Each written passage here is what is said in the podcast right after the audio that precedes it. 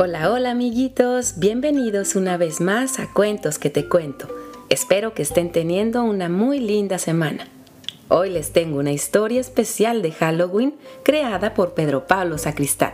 Se llama El dulce terror de Halloween. Y los más pequeñitos no se preocupen, que esta no es una historia de miedo.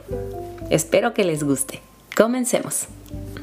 Había una vez una ciudad llamada Halloween, en la que vivía un malvado fabricante de dulces y golosinas.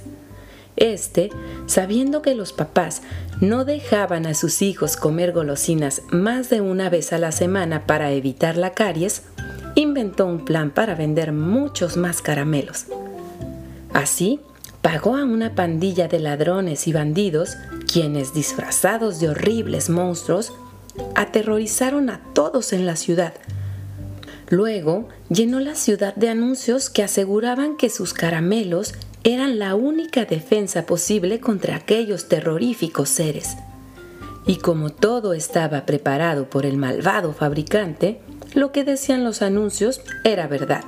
Y cuando los niños de la casa entregaban sus caramelos, los monstruos bandidos los dejaban tranquilos y se iban.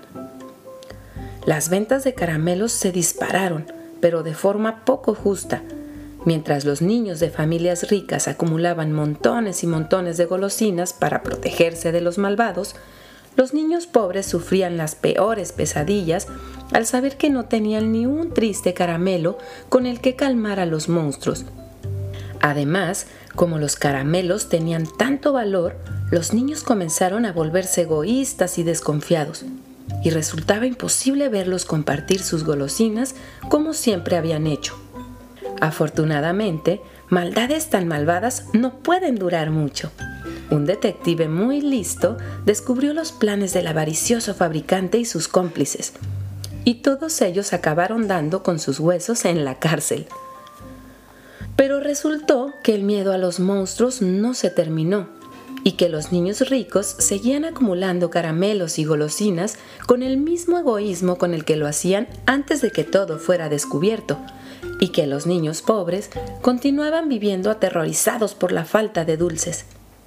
Todos los papás y mamás de la ciudad, ya fueran ricos o pobres, estaban tan preocupados que celebraron una reunión especial de forma urgente. ¿Cómo podían resolver el egoísmo de unos y el miedo de otros? La genial solución vino del mismo ingenioso detective. Seguirían igual que antes, pero como los malvados estaban en la cárcel, el papel de monstruos lo harían los niños más pobres.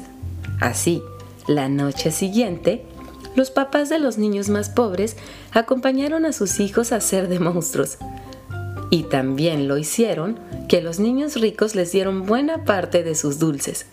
De esta forma, al cabo de unas cuantas noches, casi todos los niños tenían la misma cantidad de golosinas y ningún miedo porque a pesar de sus esfuerzos por parecer unos monstruos terribles, los niños más chiquitines descubrían fácilmente su disfraz.